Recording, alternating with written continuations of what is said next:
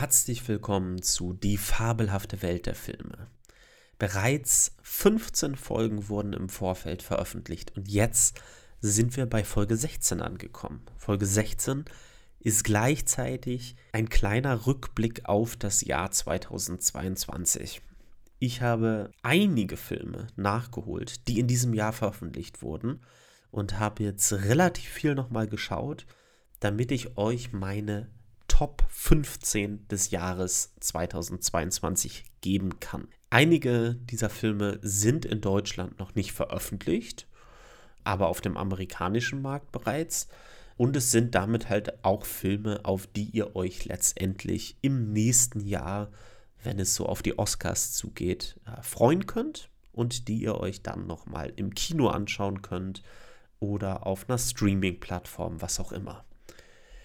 Das heißt, diese Folge Nummer 16 ist mein Jahresrückblick, mein erster Jahresrückblick.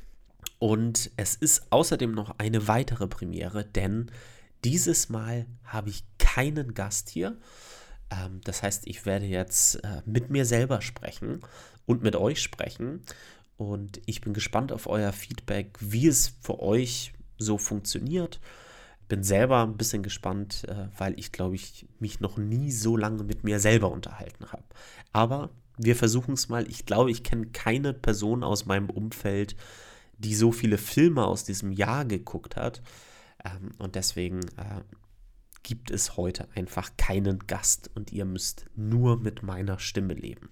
Alle diese Filme, alle diese 15 Filme, die ich euch mitgebracht habe, wurden in diesem Jahr veröffentlicht. Also es das heißt jetzt nicht, dass ich sie in diesem Jahr ähm, das erste Mal gesehen habe, also Filme, die vorher veröffentlicht wurden, sondern sie wurden in diesem Jahr veröffentlicht und sind damit auch gleichzeitig natürlich mögliche Oscar-Filme. Auf einige Chancen hier in dem Oscar-Bereich werde ich auch nochmal eingehen. Ich werde euch diese Filme kurz vorstellen, werde euch spoilerfrei davon berichten Ihr könnt also ohne Probleme euch diesen Podcast anhören, könnt euch dann auf die Filme freuen und ins Kino gehen oder auf die Streaming-Plattform schauen, auf der es diese Filme gibt. Ich mache es diesmal so, dass ich euch in die Notizen, in die Beschreibung dieses Podcasts die Streaming-Plattform schreibe, auf der dieser Film eventuell verfügbar ist oder den Kinostart, wann dieser Film in Deutschland startet. So, ohne weiteres drumherum starten wir direkt mit Platz Nummer 15. Und Platz Nummer 15 ist ein Actionfilm und es handelt sich um einen Film von David Leach und es ist Bullet Train. Bullet Train, worum geht's ganz kurz? Brad Pitt spielt Ladybug, einen Auftragskiller, der an Bord eines Hochgeschwindigkeitszuges geschickt wird. Da ist seine Aufgabe, einen Aktenkoffer sicherzustellen. Allerdings ist er nicht der einzige Auftragskiller, der an Bord ist, und es entspinnt sich im Laufe des Films eine abgefahrene und absurde Geschichte voller Anspielung auf das chinesische Actionkino oder asiatische Actionkino, das absolut übertrieben ist. So viel ganz kurz zur Handlung des Films. Warum ist dieser Film in meinen Top 15 gelandet? Ganz einfach, dieser Film nimmt sich null ernst. Es ist so erfrischend, mal einen Film zu sehen, der sich halt überhaupt nicht ernst nimmt. Und das alles beginnt mit der Hauptfigur, Ladybug, gespielt von Brad Pitt, der sich hier null ernst nimmt. Der Film hat super kreative Ideen, fühlt sich so ein bisschen an, als wenn man ihn auf Speed gucken würde, weil er sich so temporeich erzählt, weil er so bunt ist, so schrill ist, so drüber ist, aber trotzdem hat der Film tolle Ideen, die er hier aufgreift. Wie gesagt, ganz viele Anlehnungen an das asiatische Actionkino. Und der Film bringt einfach Spaß. Er ist verrückt, er ist überhaupt nicht ernst zu nehmen.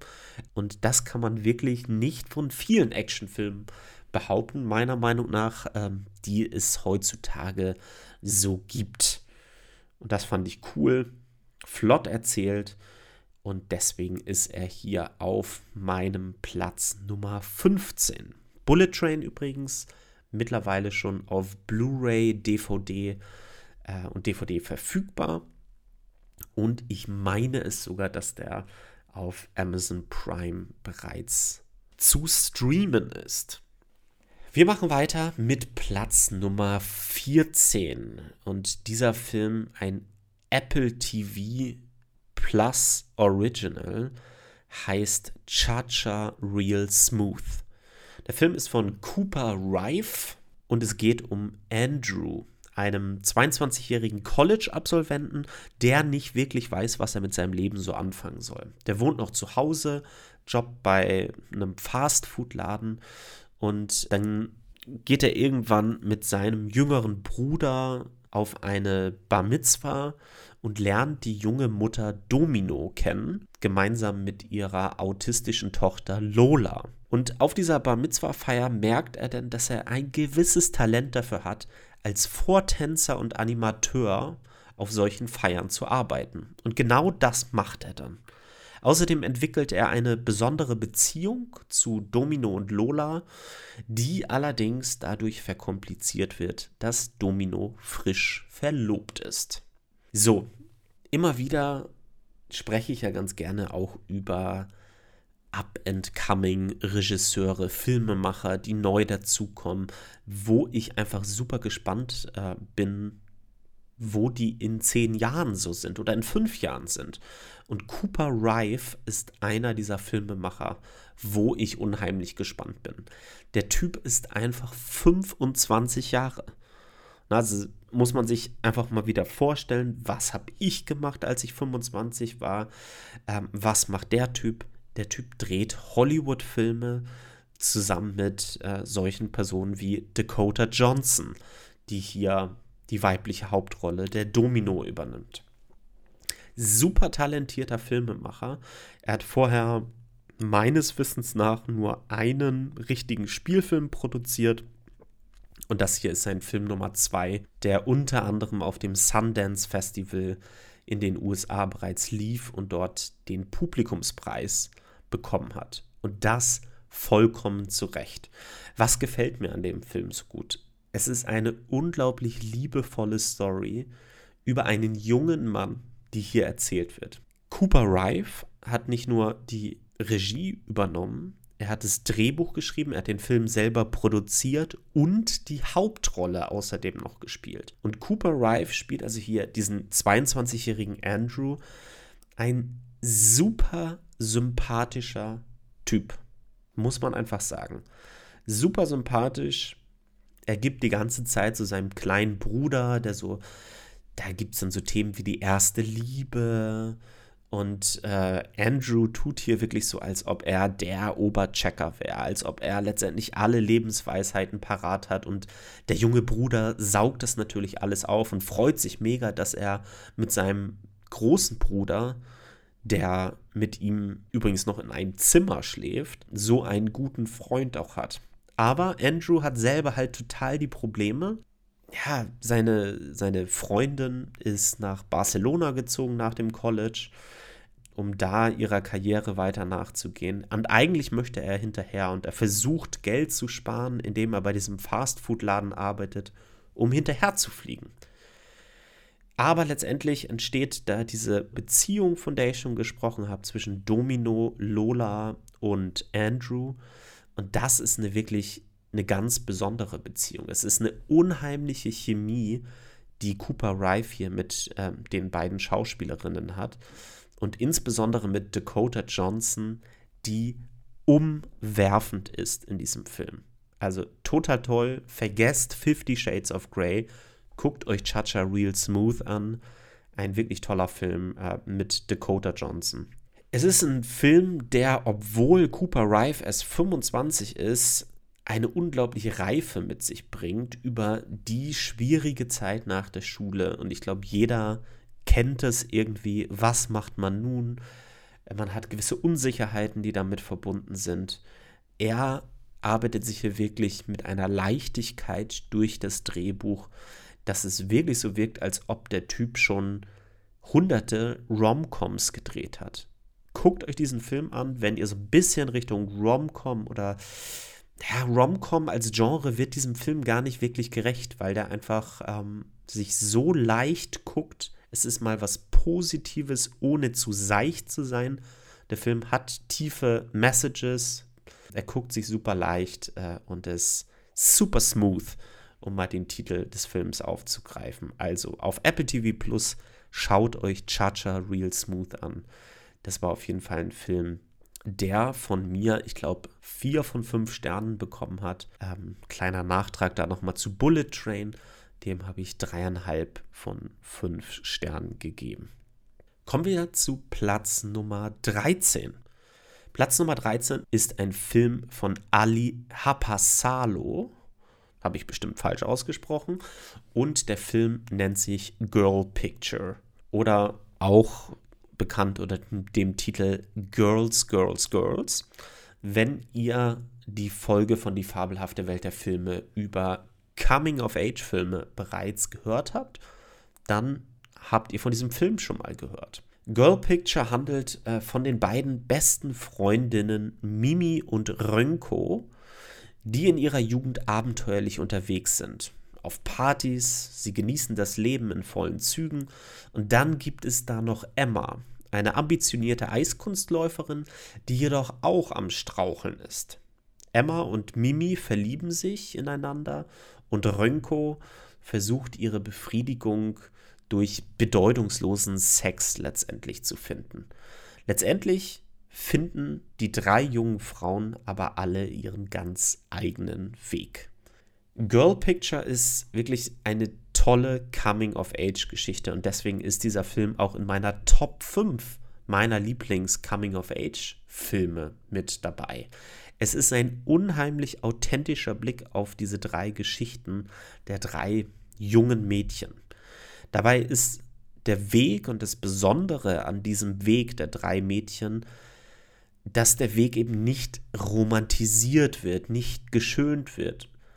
Äh, es gibt letztendlich wird immer wieder gezeigt, das Auf und Ab in den Beziehungen, die total schönen Sachen, aber auch die Momente, wo es halt mal schwierig ist. Und so hat sich dieser Film für mich angefühlt wie ein Film über das Leben selbst. Ganz natürlich und leicht anzuschauen, größtenteils, aber natürlich auch in den Momenten, wo man sich denkt, wo man sich in die Haare fasst und sagt, ey, das kann doch nicht sein redet doch einfach miteinander. Auch diese Momente gibt es mit äh, Sturheit, die hier ähm, vorkommt.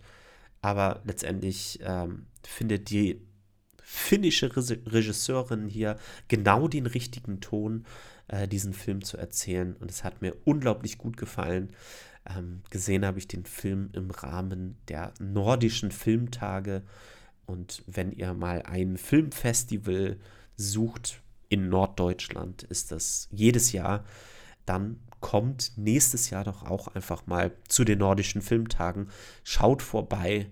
Es gibt immer so, gerade aus dem skandinavischen Bereich, ganz tolle Geheimtipps da, die man sich auf jeden Fall gut anschauen kann. Platz Nummer 12 belegt ein Regisseur, der in den letzten Jahren das Horrorkino wirklich revolutioniert hat, muss man sagen. Es handelt sich um Jordan Peele.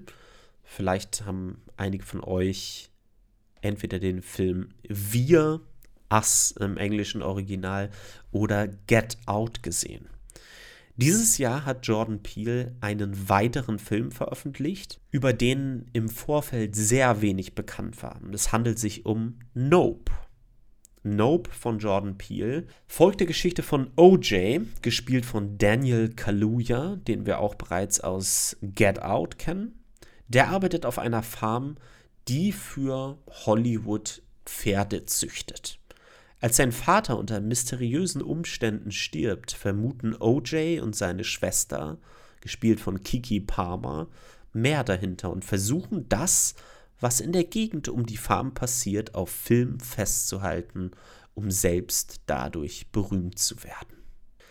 Ja, dieser Film, Nope, da war ich mir am Anfang relativ unsicher, was mir Jordan Peele hier jetzt wieder liefern würde. Es war eine sehr mysteriöse Marketingkampagne, die er hier gefahren hat. Und niemand wusste so wirklich, was könnte man jetzt hier erwarten. Irgendwann sind Sachen durchgesickert. Vielleicht geht es irgendwie um Aliens oder so. Und viel mehr möchte ich da auch, wie gesagt, gar nicht drüber verraten über diese Geschichte. Nur, dass Jordan Peele es geschafft hat, mal wieder zu überraschen. Es ist ein Film, der spricht Themen an wie Berühmtheit, wie das Filme machen, die perfekte Aufnahme zu machen. Und das macht er auch wieder, indem er sich Horror, dem Horrorgenre bedient. Und das auf eine sehr clevere Art und Weise des Films. Und ich möchte eine kleine Sache dazu ansprechen, die komplett ohne Spoiler letztendlich ist. Aber zu Beginn des Films spricht M, also die Schwester von OJ, von den Beginnen des Films, den ersten bewegten Bildern, die fotografiert wurden von Edward Mybridge.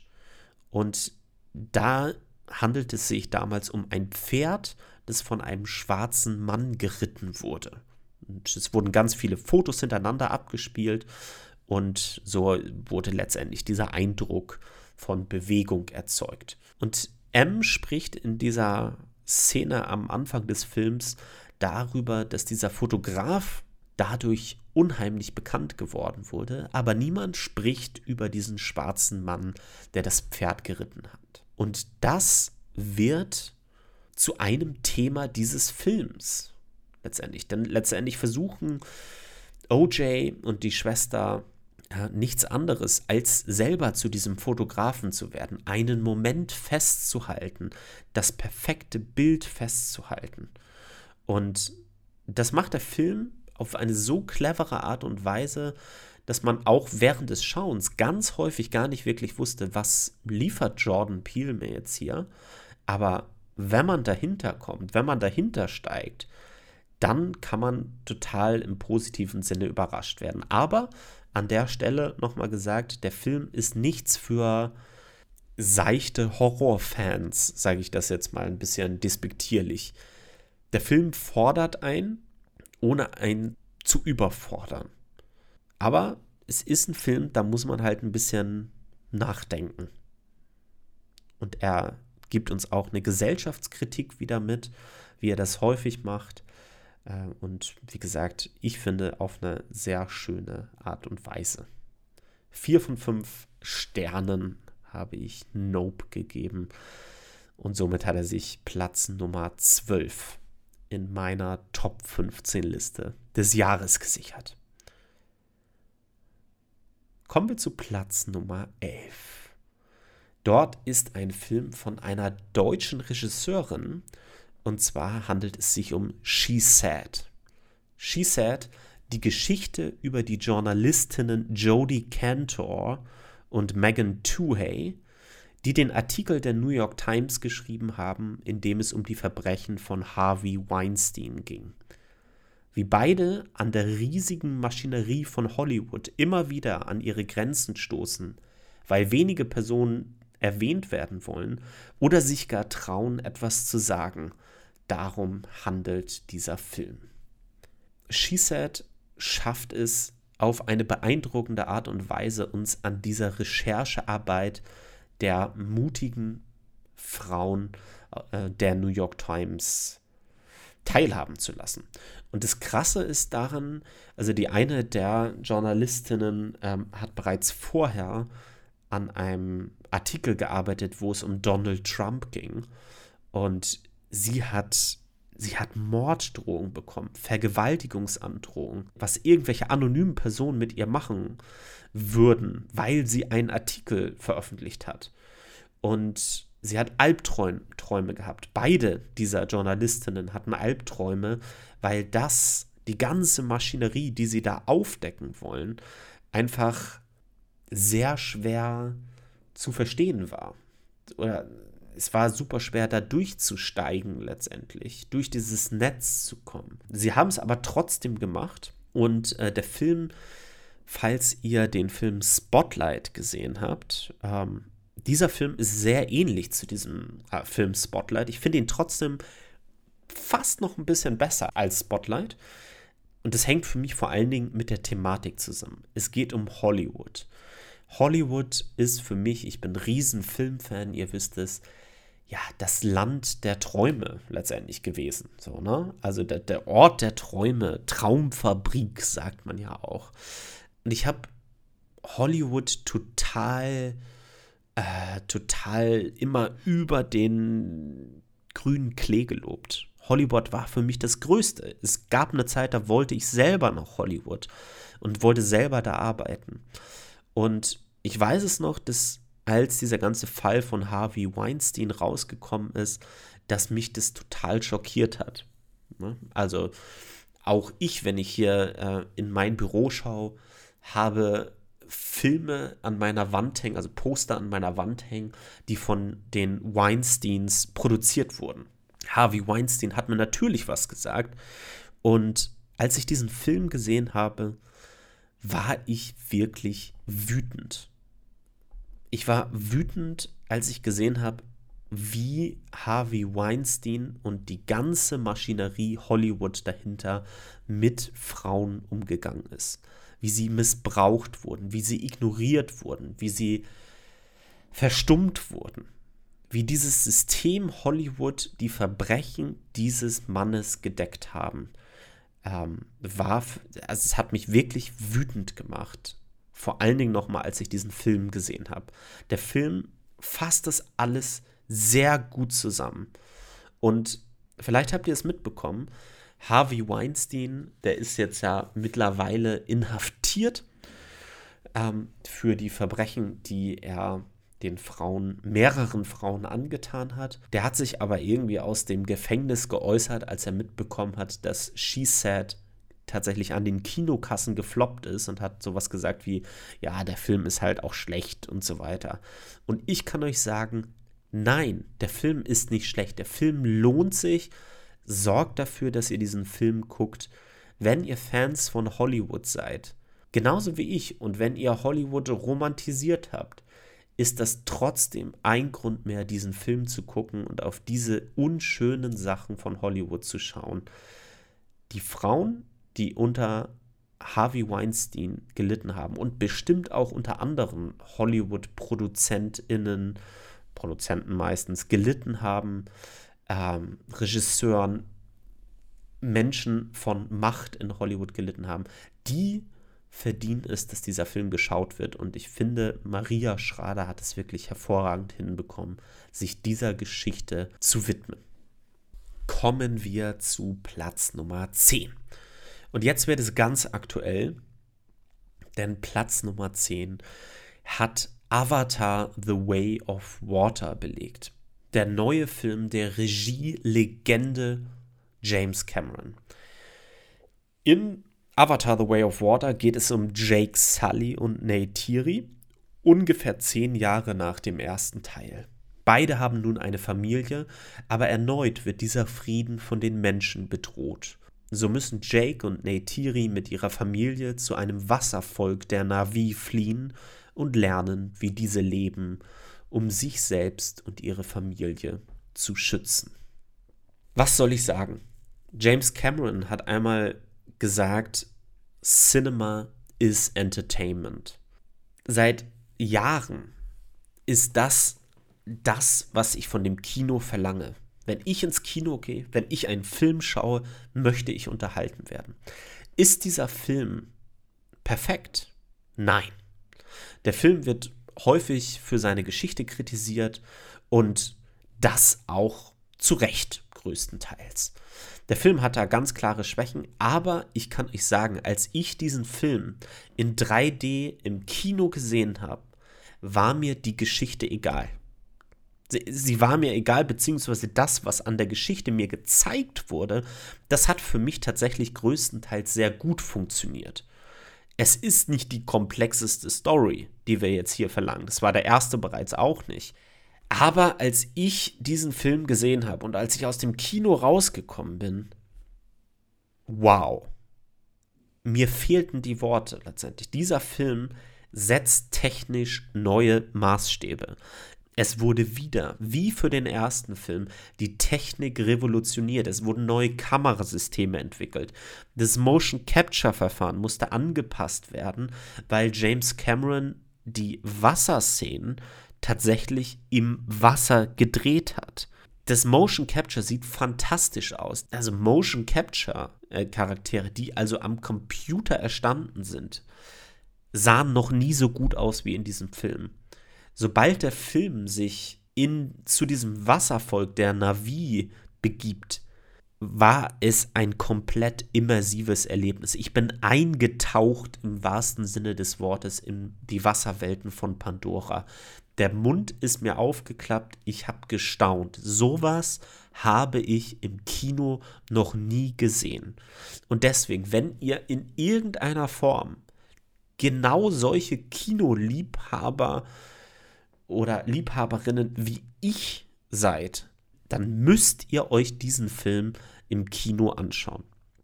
Zwei Stichworte noch zu der 3D-Technik. Das 3D ist mir tatsächlich bei diesem Film relativ egal. Es hat mich jetzt nicht im positiven Sinne, aber auch nicht im negativen Sinne in irgendeiner Form interessiert. Es war halt einfach da. Ich finde es immer noch ätzend, diese Brillen zu tragen. Aber während es viele andere Filme gab, wo mich 3D tatsächlich gestört hat, weil mir Sachen ins Gesicht geflogen sind, weil es nur eine technische Spielerei war. Hier hat es mich wirklich überhaupt nicht gestört. Aber ich brauche es auf der anderen Seite auch nicht. Allerdings hat James Cameron hier eine kleine Besonderheit eingebaut und, zwar hat er mit einer sogenannten dynamischen High Frame Rate gearbeitet. Und dafür muss ich einmal einen kurzen Blick zurück in die Kinogeschichte werfen. Und zwar auf den ersten Hobbit-Film von Peter Jackson, der in den 2010er Jahren veröffentlicht wurde. Dort hat Peter Jackson das erste Mal diese High Frame Rate ausprobiert. Und ich bin damals ins Kino gegangen. Was bedeutet das übrigens, High Frame Rate? Normalerweise läuft ein Kinofilm mit 24 Bildern pro Sekunde ab. Bei dieser High Frame Rate wird diese Bildrate einfach erhöht und mit 50 Bildern pro Sekunde abgespielt. Als ich den Hobbit dann das erste Mal im Kino gesehen habe, war das ein sehr merkwürdiges Erlebnis. Denn äh, der Hobbit fängt ja an, äh, dass Bilbo irgendwo in seiner Hobbithöhle da rumläuft und oder rumgeht und durch diese Erhöhung der Bildrate wirkt das Bild flüssiger und schneller, weil man ja mehr Bilder letztendlich geliefert bekommt. Und bis man sich an diesen Effekt gewöhnt hat, wirkt es die ganze Zeit so, als ob er da rumrennt ähm, und als ob alles zu flüssig aussieht. Und das hat mich beim Hobbit total rausgenommen. Dadurch wirkten viele Sachen fake und ich habe es nicht geglaubt, dass das halt wirklich gedreht wurde, sondern dass es vielmehr am Computer erstellt wurde. Und das Interessante hier bei Avatar, The Way of Water, ist, dass, ich, dass mich diese High Frame Rate überhaupt nicht gestört hat, sondern dass die ganz im Gegenteil fantastisch aussieht. Genauso wie alle visuellen Effekte fantastisch aussehen ich hatte ja gesagt, eine, es handelt sich um eine dynamische High Frame Rate. Das heißt, James Cameron hat tatsächlich Sequenzen genommen, die in 24 Bildern pro Sekunde, also ganz klassisch erstellt wurden. Und dann wieder hauptsächlich in Action-Sequenzen hat er immer mal wieder in diese High Frame Rate gewechselt. Und das hat halt eben total gut funktioniert. Mich hat nach 13 Jahren Warten Avatar The Way of Water total wieder in diese Welt von Pandora gezogen und hat mir eins gezeigt, es ist unheimlich wichtig, dass das Kino weiterhin bestehen bleibt. Dieser Film sieht einfach toll aus und dafür sind Kinos gemacht. Beziehungsweise dieser Film ist gemacht, um im Kino angeschaut zu werden. Das heißt, jetzt, nachdem der Film ein paar Tage bereits im Kino ist, eine Woche, ähm, schaut euch diesen Film im Kino an und berichtet mir dann sehr gerne darüber, wie ihr den Film fandet und ob er euch genauso in diese Welt reingezogen hat und euch ins Staunen versetzt hat. Auf Platz Nummer 9 ist der Film The Banshees of Inisherin. das ist mal wieder ein ganz ungewöhnlicher Film von Martin McDonough. Er handelt von zwei Männern, die auf einer abgelegenen irischen Insel leben.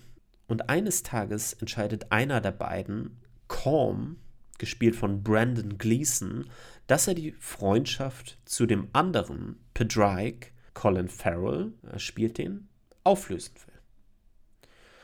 Das ist letztendlich die Handlung.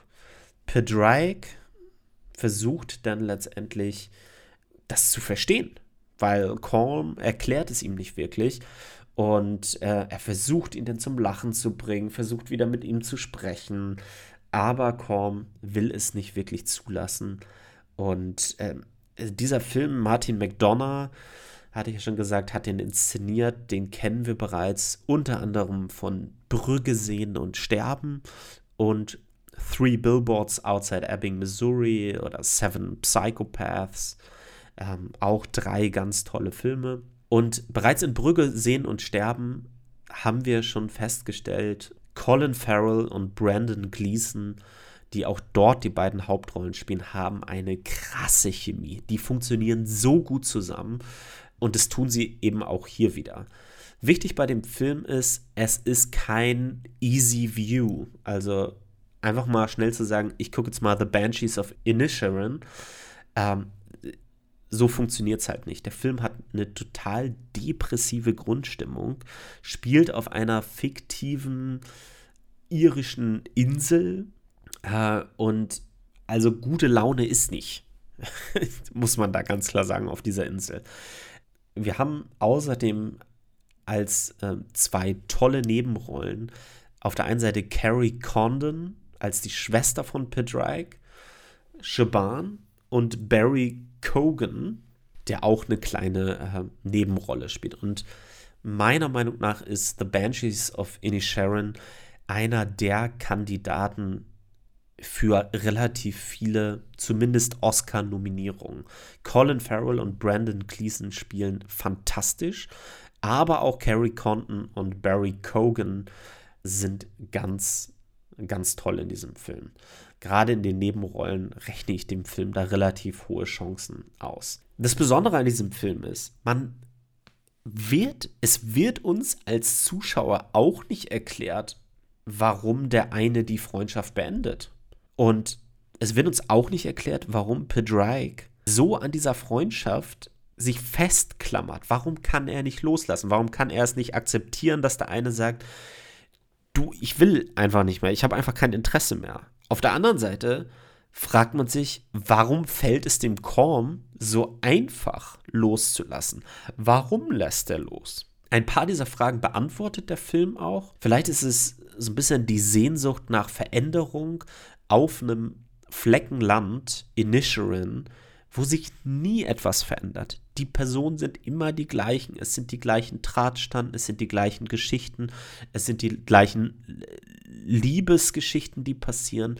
Und besonders gut zeigt sich das letztendlich an der Figur von Shaban, also der, der Schwester von Pedrike, ähm, die sehr interessiert ist, die sehr belesen ist, die versucht, Bücher zu lesen, die versucht, die kennt sich mit Kunst relativ gut aus, mit Musik kennt sie sich aus. Warum will sie das? Weil sie dadurch etwas anderes letztendlich halt auch sehen will als Inisherin. Und sie ist eigentlich der einzige Grund, warum sie auf dieser Insel ist, dass sie sich um ihren Bruder kümmert. Sonst wäre sie bereits schon lange weg gewesen. Also, ein Film, der einen einzigartigen Ton letztendlich erzählt, den man heutzutage gar nicht mehr so häufig sieht.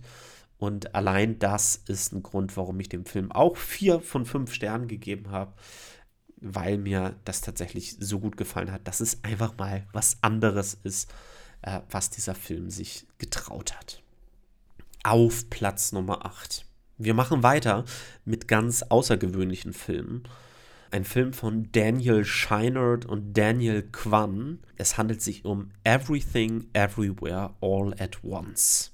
In dem Film geht es um Evelyn, die mit ihrem Ehemann Waymond Betreiberin eines heruntergekommenen Waschsalons ist.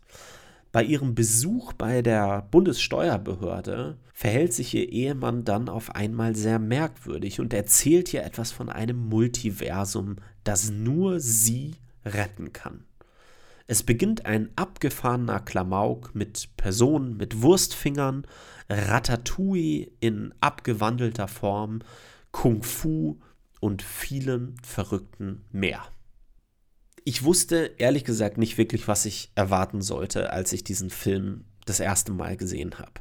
Michelle Yeoh und Ke Hui Kwan spielen hier die beiden Hauptrollen, also von Evelyn und Waymond. Und als ich ihn das erste Mal gesehen habe, habe ich mich wirklich gefragt, wer hat diesem Film grünes Licht gegeben?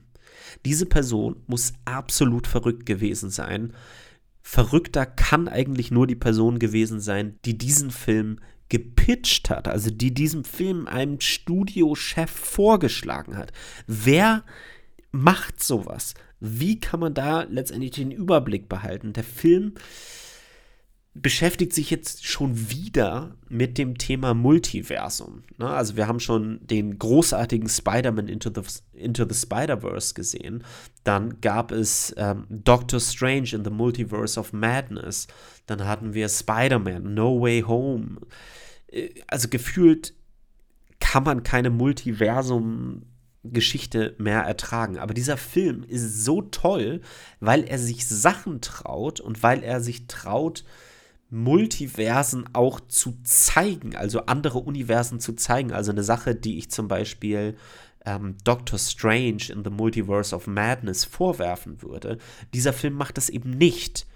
Aber Everything Everywhere All at Once tut es.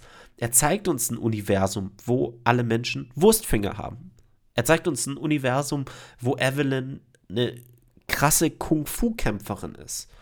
Und da wird es so absurd teilweise in diesen anderen Universen, dass man sich wirklich fragt, also dass sie sich das getraut haben, äh, total krass. Außerdem möchte ich da einmal noch äh, ein positives Wort einwerfen über Jamie Lee Curtis. Jamie Lee Curtis, eine tolle Darstellerin, unter anderem ja in Ein Fisch namens Wanda und True Lies hat sie mitgespielt. Ähm, und die spielt hier eine Mitarbeiterin in dieser Bundessteuerbehörde.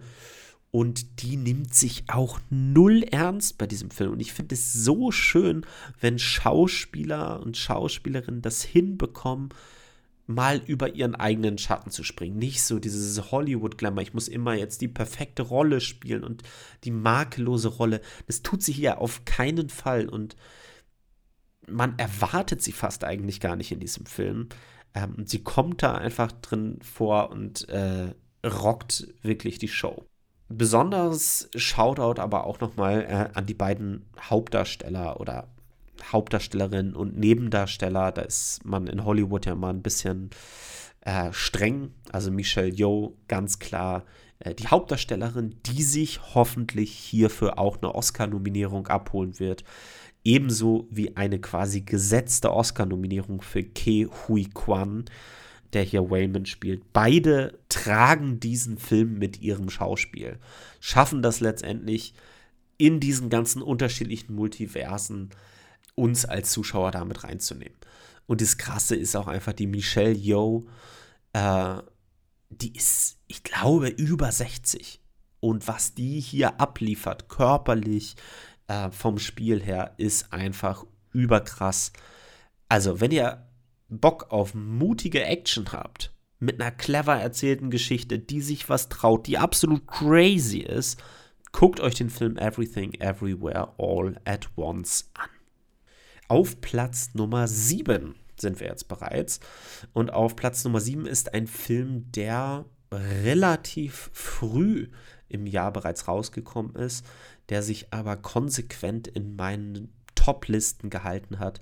Und zwar handelt es sich um The Batman von Matt Reeves. Und wenn ihr jetzt denkt, ach, nee, nicht schon wieder ein neuer Batman-Film, dann kann ich euch sagen, dieser Film, das ist ein Film, der ist ganz anders als die vorherigen Batmans. Robert Pattinson, den man unter anderem aus Twilight kennt, spielt hier den maskierten Helden von Gotham City, der von dem Riddler und mehrere Rätsel gestellt wird. Korruption herrscht in Gotham City und ein junger und unerfahrener Batman weiß häufig noch nicht, wie weit er gehen kann, darf und wird.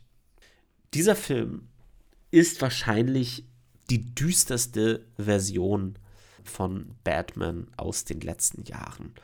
Er ist nicht nur düster von der Thematik, sondern er ist tatsächlich auch einfach bildlich ein sehr düsterer Film.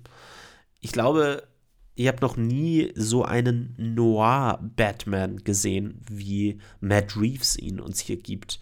Und dabei haben wir ganz tolle Bilder vom Kameramann Greg Fraser, der letztes Jahr ja auch Dune inszeniert hat.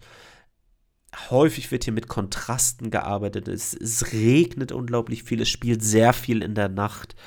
Und das alles unterstützt letztendlich die Unerfahrenheit und die Härte letztendlich dieses äh, Batman, dieser Batman-Version von Robert Pattinson. Und es ist halt total krass, wenn man äh, in einer Szene des Films zum Beispiel sieht man Batman, wie er einen Kleinganoven verprügelt. Und die anderen hat er ja schon alle irgendwie um die Ecke gebracht und die liegen schon K.O. und vor Schmerzen ringend da irgendwo rum. Aber dieser eine, der liegt da noch auf dem Boden und Batman schlägt zu und er schlägt weiter zu und er schlägt nochmal weiter zu. Und man weiß es nicht wirklich. Kann dieser Batman da überhaupt sagen, stopp, es reicht, ich mach nicht weiter, ich töte diese Person nicht. Man kann es nicht sagen. Batman in dieser Version weiß eben noch nicht, wann Stopp ist. Und dann hat man wieder andere Aufnahmen und sieht, dass auch, also dass auch Bruce Wayne darunter leidet. Wir sehen im Laufe des Films den Körper von Robert Pattinson mit Wunden überstreut, mit, äh, mit Augenringen. Und äh, es fühlt sich einfach total krass an. Eine kleine Sache, die ich dem Film fast vorwerfen würde oder wo ich sagen würde, da könnte es noch besser sein, ist, dass die Darstellung von Bruce Wayne von Robert Pattinson tatsächlich noch ein bisschen Luft nach oben hat. Also es kann noch mehr von Bruce Wayne gerne kommen, also dem Multimilliardär.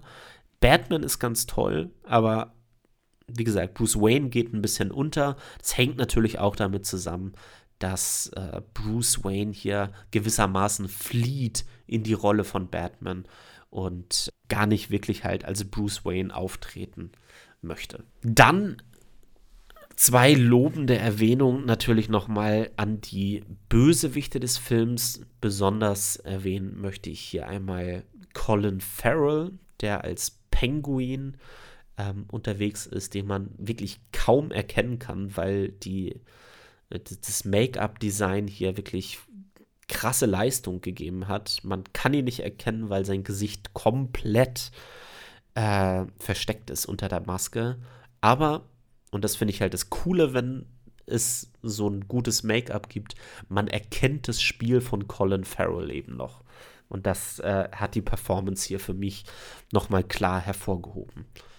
Außerdem möchte ich erwähnen den bereits angesprochenen Riddler, der wird hier von Paul Dano gespielt, den man unter anderem aus Little Miss Sunshine kennt äh, oder aus There Will Be Blood. Auch eine tolle Rolle. Dieser, diese Version von Batman ist kein reiner Actionfilm. Es fühlt sich mehr an wie so ein Detective Noir-Film. Wir sehen sehr häufig, wie wie Batman rätselt, wie er versucht, hinter äh, die Rätsel vom, zum, vom Riddler zu steigen. Und diese Ermittlungsarbeit von Batman hat mir eben total gut gefallen, äh, sodass ich diesen Film auch jedem nur empfehlen kann. Vor allen Dingen den Personen, die sagen, äh, ich möchte mal eine andere Version von Batman sehen. Auf Platz Nummer 6 kommt wieder ein Film, den ich auf den nordischen Filmtagen gesehen habe. Es handelt sich um einen Film von Sanna Lenken und zwar Comedy Queen. Comedy Queen handelt von der 13-jährigen Sascha. Ihre Mutter hat Suizid begangen. Ihr Vater weint seitdem heimlich, aber sie bekommt es natürlich trotzdem mit. Sascha selbst hat sich geschworen, nie so wie ihre Mutter zu werden. Keine Bücher zu lesen, nicht zu weinen, keine langen Haare zu haben. Und sie hat eine Mission, ihren Vater einmal wieder zum Lachen zu bringen. Wie will sie dieses Ziel erreichen, indem sie Stand-up-Comedian wird? Ich muss zugeben, ich habe von diesem Film nichts erwartet. Ich habe ihn geschaut und ähm, hätte das niemals erwartet, dass dieser Film mich so emotional umhaut, wie er es getan hat. Sanna Lenken schafft es hier ganz feinfühlig mit dem Thema Trauer umzugehen. Es wird geweint in dem Film, es wird gelacht. Der Film liefert aber auch Momente zum Nachdenken. Und das alles steht und fällt, und in diesem Fall steht es mit der Hauptdarstellerin Sigrid Jonsson. Sigrid Jonsson, die hier ähm, die Sascha porträtiert, ist so krass. Also sie, sie hat eine so super Chemie mit ihrem Vater hier und den Beziehungen, die sie sonst im Laufe des Films führt. Und das kann nur ein Riesenlob an die Regie sein, die das halt hinbekommt, die äh, Sigrid Jonsson hier so perfekt zu führen. Ich fand, es war einfach ein wahnsinnig reifer Blick auf das ganze Thema Trauerverarbeitung. Der war für mich zu keinem Zeitpunkt drüber und hat mich auf eine ganz feinfühlige Art und Weise total bekommen, sodass ich am Ende wirklich Tränen in den Augen hatte. Aber halt auch nicht nur Tränen, weil alles traurig ist, sondern halt auch Tränen, ja, die so, kennt ihr vielleicht so irgendwie, die auch positiv sind. Ne? Also man, man freut sich, dass sich Sachen verbessert haben. Also die Beziehung zu ihrem Vater beispielsweise, dass sie selber immer noch den Tod ihrer Mutter verarbeitet und wie sie das in diesem Film macht, äh, ist, ist, ganz besonders einfach. Also dieser Film, den kann ich euch nur ans Herz legen. Viereinhalb von fünf Sternen habe ich ihm gegeben. Den sollte man auf jeden Fall schauen, sobald man ihn irgendwo sehen kann. Aber Achtung, wie gesagt, es geht ums Thema Tod und Trauer. Ähm, der Film macht es zwar sehr schön, aber wie gesagt, man sollte jetzt keine Komödie erwarten. Auf Platz Nummer 5 ist der neue Film von Steven Spielberg, The Fablemans. Erzählt wird hier die Geschichte von Sammy Fableman, gespielt von Gabriel Labelle, der als junger Filmemacher in den 50ern und 60er Jahren aufwächst. Zwischen allen Herausforderungen, die das Aufwachsen in verschiedenen Orten, Problemen in der Familie und dem neuen Schulumfeld so mit sich bringen. Ah, dieser Film ist letztendlich eine semi-autobiografische Geschichte über die Jugend von Steven Spielberg selbst.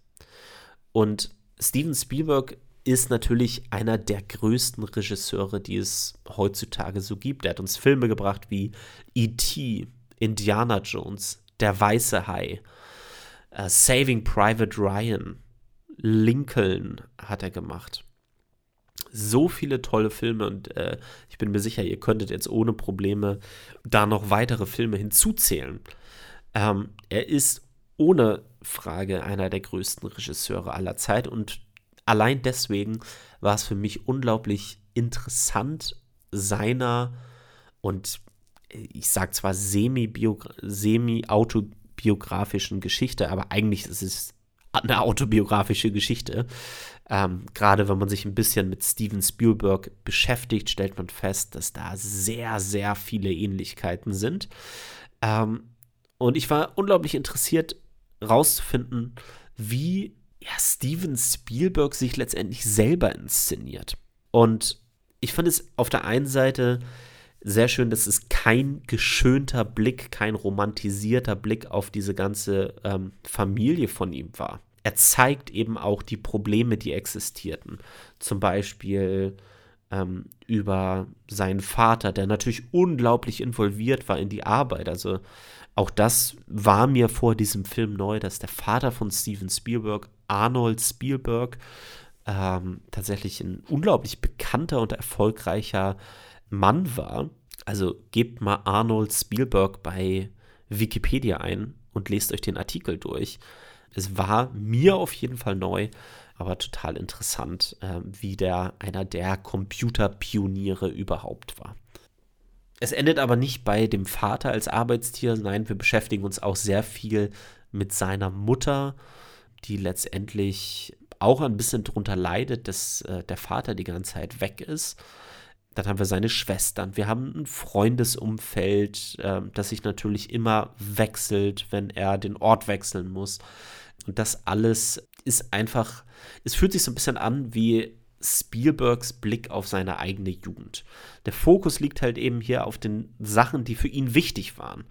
Und daher hat mir das zum Beispiel auch besonders gut gefallen, dass er den Film eben nicht The Spielbergs genannt hat, sondern The Fablemans.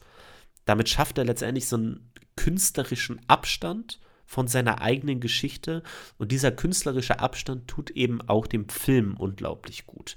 Es geht hier nicht darum, dass Spielberg sich selber inszenieren möchte, sondern er möchte uns letztendlich hier so eine Art Liebeserklärung an das Kino oder an den Film geben, das ihm selber einfach so unglaublich viel bedeutet. Dabei folgt uh, The Fablemans halt immer den Höhen und Tiefen der Hauptfigur Sammy. Und diese Höhen und Tiefen sind immer gebunden an die Station seines filmischen Schaffens. Also, sobald er Probleme im Freundeskreis hat oder in der Familie hat, beeinflusst das seine Filme. Und diese Szenen, in denen der junge Sammy Fableman Filme macht, die haben mir besonders gut gefallen. Warum? Weil sie so voller Liebe sind, so liebevoll inszeniert sind, wie überlegt sich Actionsequenzen zu inszenieren. Er hat am Anfang sehr viele Filme gemacht, die sich mit dem Zweiten Weltkrieg beschäftigen, viele Kriegsfilme gedreht. Und da hat er sich halt ganz genau überlegt, wie kriege ich Schusseffekte hin? Wie kriege ich das Mündungsfeuer hin? Und es ist total cool, einfach zu sehen, wie er diese Film, diesen Filmentstehungsprozess uns hier letztendlich präsentiert. Außerdem ist natürlich das Filmemachen für Steven Spielberg und auch für Sammy Fableman eine Art Eskapismus. Das heißt, sobald es hier ans Filmemachen geht, wählt der Film, der von Janusz Kaminski äh, gefilmt wurde als Kameramann, immer auch eine andere Farbpalette das Bild wird wärmer als das sonst etwas kältere Bild, das uns der Film liefert. Und damit romantisiert er zwar nicht die Geschichte selber, aber er romantisiert natürlich schon das Filmemachen, ob der Bedeutung, die es für ihn letztendlich bringt. Außerdem ist es Filmemachen sowohl für Spielberg als auch für den jungen Fableman etwas ganz Besonderes, denn beide schaffen es letztendlich, sich dadurch auszudrücken. Wir verstehen durch diesen Film das, was uns Spielberg ausdrücken will, durch die Augen von Sammy Fableman und das ist die Magie des Films. Das hat der Film für mich zu 100% geschafft. Ähm, deswegen viereinhalb von fünf Sternen und hier ganz klar auf Platz Nummer 5 meiner Lieblingsfilme aus 2022. Auf Platz Nummer 4 befindet sich Guillermo del Toros Pinocchio. Ende dieses Jahres, im Dezember, auf Netflix erschienen, ist dieses Animationsjuwel. Guillermo del Toro hat einen Stop-Motion-Film über die Geschichte von Geppetto und Pinocchio erschaffen. Diese Geschichte siedelt er an im faschistischen Italien. Nachdem Geppetto durch einen Bombenangriff seinen Sohn Carlos verliert, baut er sich die Holzpuppe Pinocchio.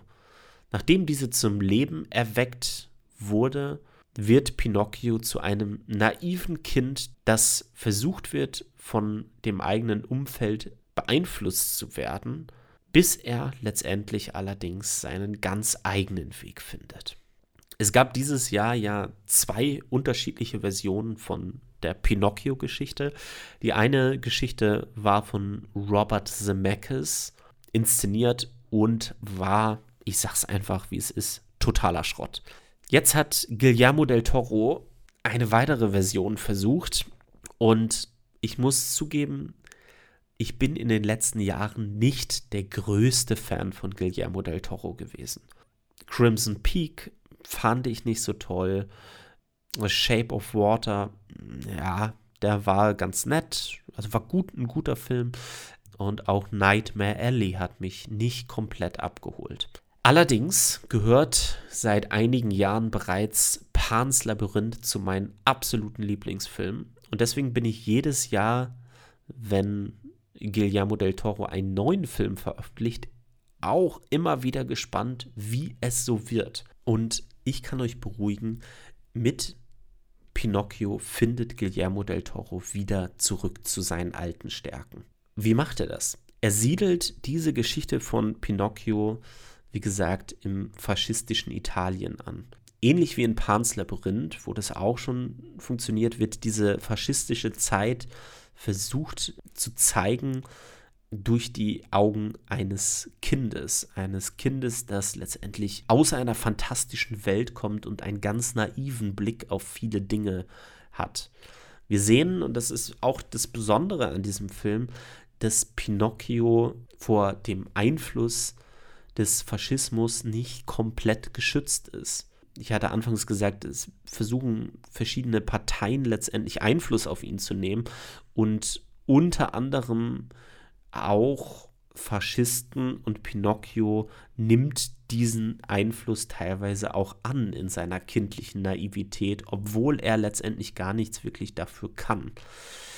Das ist aber nur eins dieser Themen Faschismus. Wir haben natürlich die Vater-Sohn-Thematik, die hier aufgemacht wird mit Geppetto, der total tragisch seinen Sohn Carlos, der für ihn wirklich das Größte überhaupt war, verloren hat und jetzt letztendlich eine Holzpuppe ähm, vor sich hat, die letztendlich ihn mit Papa anspricht, obwohl ähm, er selber es eigentlich gar nicht möchte, weil er ist eigentlich nur Papa von seinem Sohn Carlos. Ähm, aber auch diese werdende Vater-Sohn-Dynamik, die funktioniert halt eben total gut. Der Film hat einen unglaublich tollen Voicecast. Ich spreche nur ein paar Namen an. Ewan McGregor, Finn Wolfhard, den wir aus Stranger Things kennen, Ron Perlman, der bei Guillermo del Toro ja nie fehlen darf, und auch Christoph Walz spricht hier eine Rolle. Der Film ist ein Stop-Motion-Film und ist wahnsinnig toll animiert. Der sieht wunderschön aus.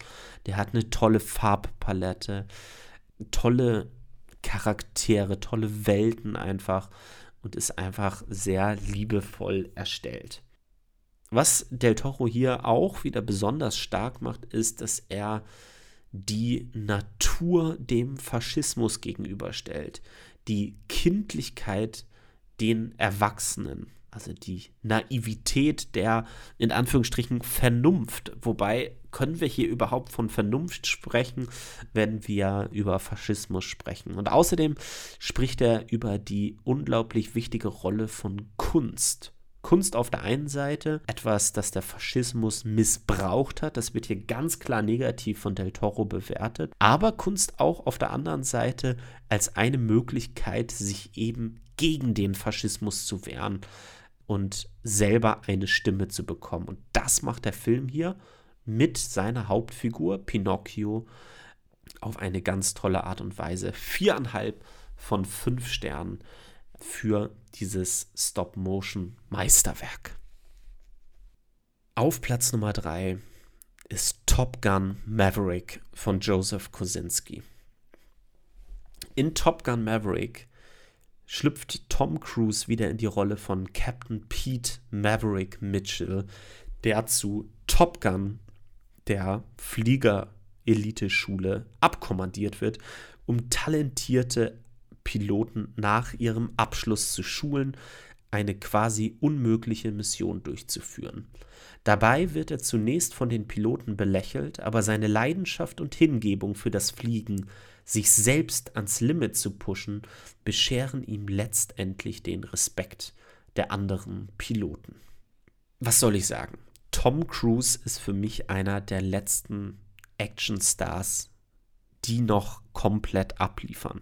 Wenn Tom Cruise einen Film macht, sei es mit der Mission Impossible-Reihe, wo ich mich sehr freue auf nächstes Jahr, wenn Mission Impossible Dead Reckoning Part 1 in die Kinos kommt, ähm, oder sei es Top Gun Maverick, der mich tatsächlich sehr überrascht hat, weil ich den ersten Top Gun zwar gut finde, viel besser als viele andere Personen. Natürlich strotzt dieser Film, genauso wie Top Gun Maverick auch, vor amerikanischem Patriotismus.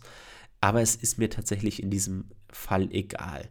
Tom Cruise kommt irgendwann in das Büro von, von Ed Harris und Ed Harris sagt zu ihm, äh, du, du gehörst letztendlich zu einer aussterbenden Art. So lange gibt es sowas für dich halt nicht mehr. Und Tom Cruise antwortet nur drauf, äh, ja, das kann gut sein, aber nicht heute. Und ich bin froh, dass es nicht heute passiert ist, dass es solche Filme nicht mehr gibt.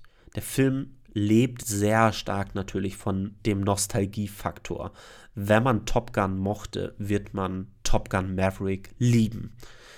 Der Film hat atemberaubende Flugsequenzen. Also allein diese Flugsequenzen, diese Actionsequenzen, was der Film da macht, was Joseph Kosinski uns hier zeigt, ist einfach, also, da fällt einem auch gar nichts mehr zu ein. Man sieht es einfach, diese Szenen haben sie wirklich gedreht. Man sieht die, ähm, man sieht die physikalischen Kräfte auf die Körper und auf die Gesichter natürlich der Schauspieler. Die haben tatsächlich die Schauspieler in diese F-18-Flieger reingesetzt. Die haben sie allerdings nicht selber gesteuert natürlich, weil erstens können sie es überhaupt nicht, dafür muss man stark ausgebildet sein und zweitens können sie sich dann auch häufig natürlich gar nicht aufs Spiel konzentrieren und es wäre natürlich viel zu gefährlich. Das heißt, es sind tatsächlich professionelle Soldaten, die diese Flieger geflogen sind, aber die saßen halt bei denen halt eben mit im Flugzeug mit drin. Und es sieht aber so aus, als ob sie das halt schon selber fliegen. Und es sieht so krass aus. Es sieht so krass aus. Es sind Momente drin. Mir ging es halt jedenfalls so, als ich den Film gesehen habe, mein Herz pochte die ganze Zeit, ungefähr in doppelter Geschwindigkeit, vor allen Dingen natürlich bei diesen Flugsequenzen. Die sind so krass inszeniert, so krass geschnitten.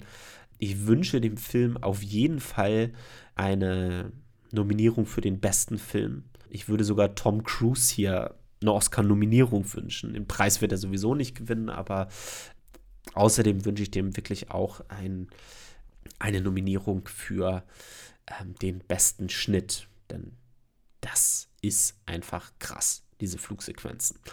Außerdem hatte ich ja den Nostalgiefaktor angesprochen. Der passiert auf der einen Seite natürlich auf einer musikalischen Ebene äh, mit einem Score, der sich sehr stark anlehnt an den Score vom ersten Top Gun.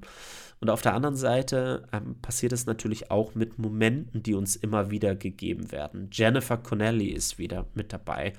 Und äh, wir haben natürlich äh, einen Moment mit Iceman, gespielt von Val Kilmer im ersten Teil. Und auch hier wird er von Val Kilmer gespielt. Und vielleicht habt ihr euch nicht besonders viel mit der Geschichte von Val Kilmer beschäftigt. Ähm, der hatte, glaube ich, Kehlkopfkrebs und ähm, ist mittlerweile anscheinend geheilt, aber er hat tatsächlich die Kraft seiner Stimme verloren, ähm, sodass er tatsächlich eine Ersatzstimme ähm, nutzen muss, um äh, sprechen zu können. Und in diesem Film gibt es eine Sequenz äh, zwischen Tom Cruise und Val Kilmer in ihren Rollen. Ähm, und die hat mich einfach emotional total gepackt, ähm, total abgeholt. Das war äh, ganz besonders. Außerdem äh, haben wir natürlich mit dabei Miles Teller. Äh, Miles Teller, der spielt hier äh, Rooster und Rooster ist der Sohn von Goose, der ähm, in dem ersten Teil von Top Gun tödlich verunglückt ist bei einem Unfall. Und der macht hier wirklich auch einen tollen Job, auf jeden Fall. Gerade auch hier die Chemie zwischen äh, Tom Cruise und Miles Teller äh, ist ganz fantastisch. Ich bin total froh gewesen, dass es solche Filme wie Top Gun Maverick eben noch gibt. Wenn es einen dritten Teil noch geben sollte, werde ich auf jeden Fall mit der Ersten sein, der diesen Film im Kino schaut. Wie gesagt, den amerikanischen Patriotismus konnte ich hier wirklich komplett ignorieren. Ähm, der Film hat mir unglaublich gut gefallen. Ich fand es spannend und dieser Nostalgiefaktor ähm, hat mich total abgeholt. Auf Platz Nummer zwei haben wir den neuen Film von Todd Field. Und zwar handelt es sich um Tar. In Tar geht es um die fiktive Dirigentin Lydia Tar, eine weltbekannte und erfolgreiche Frau, die alles in ihren Job steckt, während ihr Privatleben unter den Entscheidungen bezüglich des Jobs leidet. Wo soll ich anfangen, wenn ich über Tar spreche? Für mich einer von zwei Filmen, die dieses Jahr die volle Punktzahl von 5 von 5 Sternen bekommen hat. Und anfangen muss man hier eigentlich mit der Hauptdarstellerin und das ist Kate Blanchett, die hier mit Sicherheit ihren dritten Oscar bekommen wird für diesen Film. Für äh, die beste Hauptdarstellerin.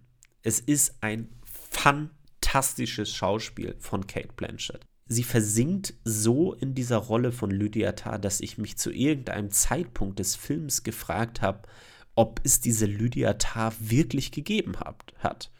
Und ich habe sie dann gegoogelt, Lydia Tarr, und habe festgestellt, nein, es gibt sie nicht. Es ist einfach das größte Kompliment wahrscheinlich, dass man erstens an den Drehbuchautoren und Regisseur Todd Field richten kann, aber dann in zweiter Linie min mindestens auf der gleichen Stufe auch an Kate Blanchett richten kann, die diese Figur so authentisch und so mit Leben füllt, dass sie ja so versunken ist in dieser Rolle, meiner Meinung nach, und das sagt wirklich schon einiges, das Beste, was Kate Blanchett jemals gespielt hat.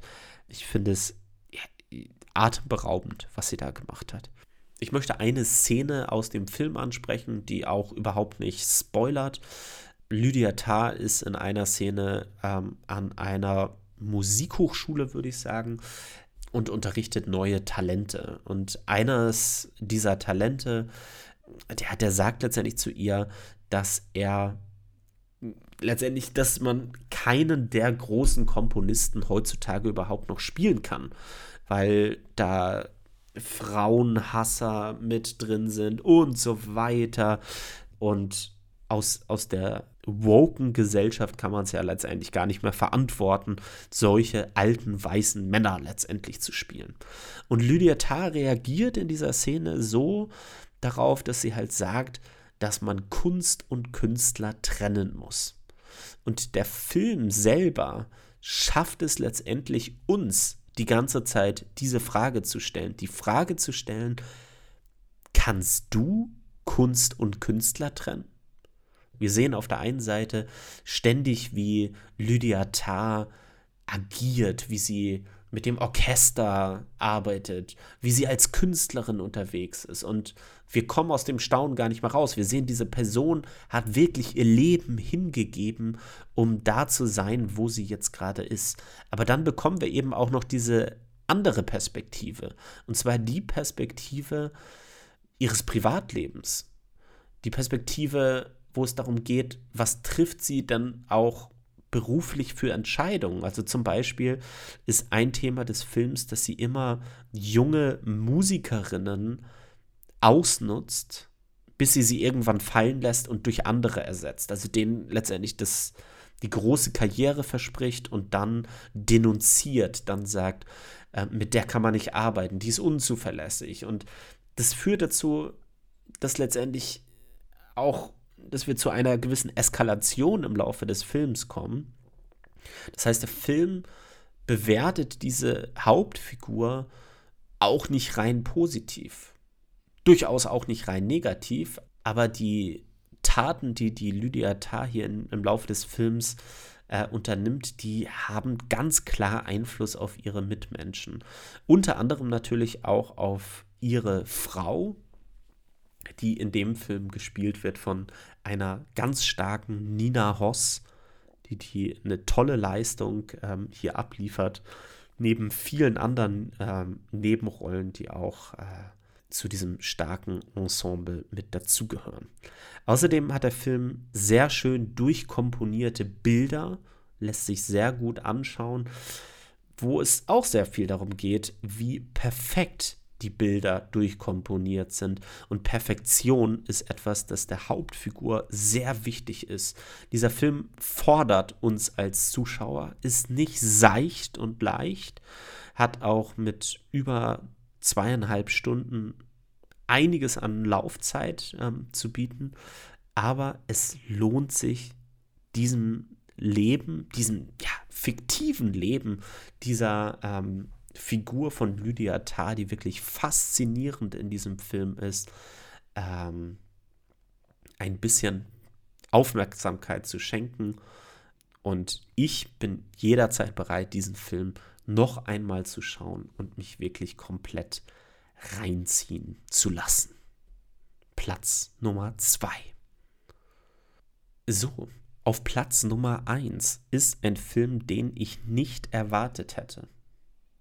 Also, ich habe wirklich nichts erwartet von diesem Film, obwohl der Regisseur mir durchaus was gesagt hat und ich einige Filme von dem Regisseur im Vorfeld gesehen habe. Es handelt sich um den Regisseur Park Chan-wook.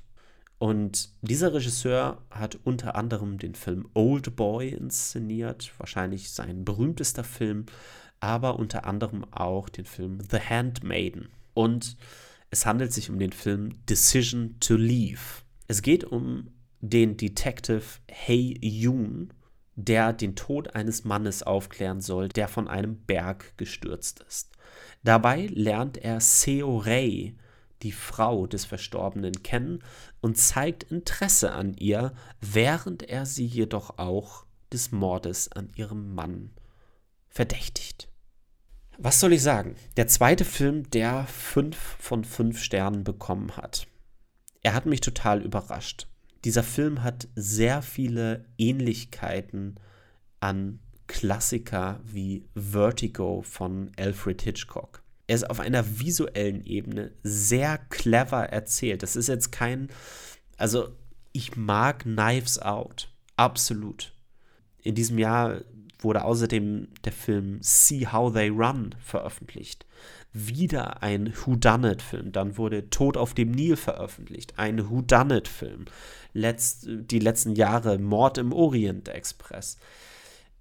Mittlerweile freue ich mich, wenn ich eine Detective-Geschichte geliefert bekomme, die, und ich will gar nicht sagen, dass die anderen nicht clever erzählt sind, aber die einfach anders erzählt, die sich anders erzählt, die sich noch cleverer erzählt, die sich noch extravaganter erzählt.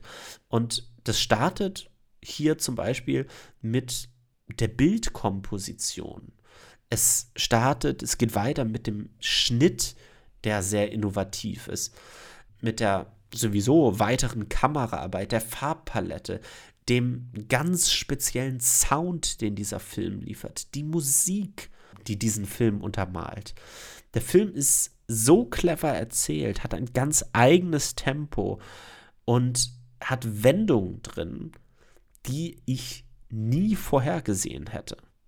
Man fragt sich die ganze Zeit, wie ist es jetzt überhaupt? Ist die Frau, die Witwe des Verstorbenen, tatsächlich die Mörderin? es kommen Zweifel auf. Der Film gibt uns Zweifel, weil der Detective, die Hauptfigur, selber Zweifel hat. Und wir wissen auch nicht, was passiert mit dem Detective. Wird er sich tatsächlich verlieben? Ist diese Liebe tatsächlich wichtiger als dieser Fall, wichtiger als diesen Fall aufzuklären, für die Gerechtigkeit letztendlich einzutreten? Ich dachte eine Zeit lang im Film, dass er so ein bisschen die Richtung einschlägt von sowas wie Basic Instinct und dann letztendlich zu sowas wie einem erotischen Thriller letztendlich wird. Aber auch da findet der Film einen ganz anderen Weg. Und das, obwohl Park Chan-wook tatsächlich mit The Handmaiden vorher in dieses Genre letztendlich auch schon reingegangen ist. Aber er erzählt hier was ganz Neues. Und das ist so, es sprüht wirklich so von neuen Ideen, ähm, sodass ich wirklich den Eindruck hatte, sowas habe ich wirklich noch nicht gesehen. Oder sowas habe ich so lange nicht mehr gesehen. Ein perfekter Film, der unglaublich spannend ist, den man, soweit ich weiß, ähm, nur im koreanischen Original schauen kann, was aber tatsächlich überhaupt nicht stört, weil man Untertitel anschalten kann. Der Film ist einfach eine totale Überraschung für mich gewesen. Auch der Film dauert über zweieinhalb Stunden, wenn ich mich richtig erinnere, und wirkt zu keinem Zeitpunkt wirklich langweilig. Man rätselt mit, äh, man fiebert mit, bis zum Ende und auch das Ende, das kann ich euch schon mal sagen, das Ende ist auch einfach krass. Der Puls ist hoch, man atmet noch schnell und weiß gar nicht, wie man überhaupt im Laufe des Films so Luft holen konnte, äh, weil es halt so spannend ist und weil der Film einem so häufig eben den Atem geraubt hat, dass ich wirklich sagen kann, Decision to Leave. Wenn ihr irgendeine Chance habt, diesen Film zu schauen, guckt ihn euch an auch das ein Film, der uns fordert, der uns aber nicht überfordert, der auch beim zweiten oder dritten Mal mit Sicherheit noch neue Sachen einem offenbart, die man beim ersten Mal schauen nicht gesehen hat. So, damit sind wir am Ende angekommen meiner Top 15 Filme aus dem Jahr 2022. Wenn ihr irgendeinen dieser Filme gesehen habt, vielleicht auch auf meine Empfehlung hin, dann gebt mir gerne Feedback über den Film. Ich würde mich auf jeden Fall freuen. Ich wünsche euch auf jeden Fall eine schöne Woche. Nächste Woche der letzte Podcast des Jahres 2022 wird auch noch mal etwas ganz Besonderes. Bis dahin auf jeden Fall euch eine schöne Weihnachtszeit Holt noch ein paar Filme aus diesem Jahr nach, wenn ihr es könnt. Bis nächste Woche. Tschüss.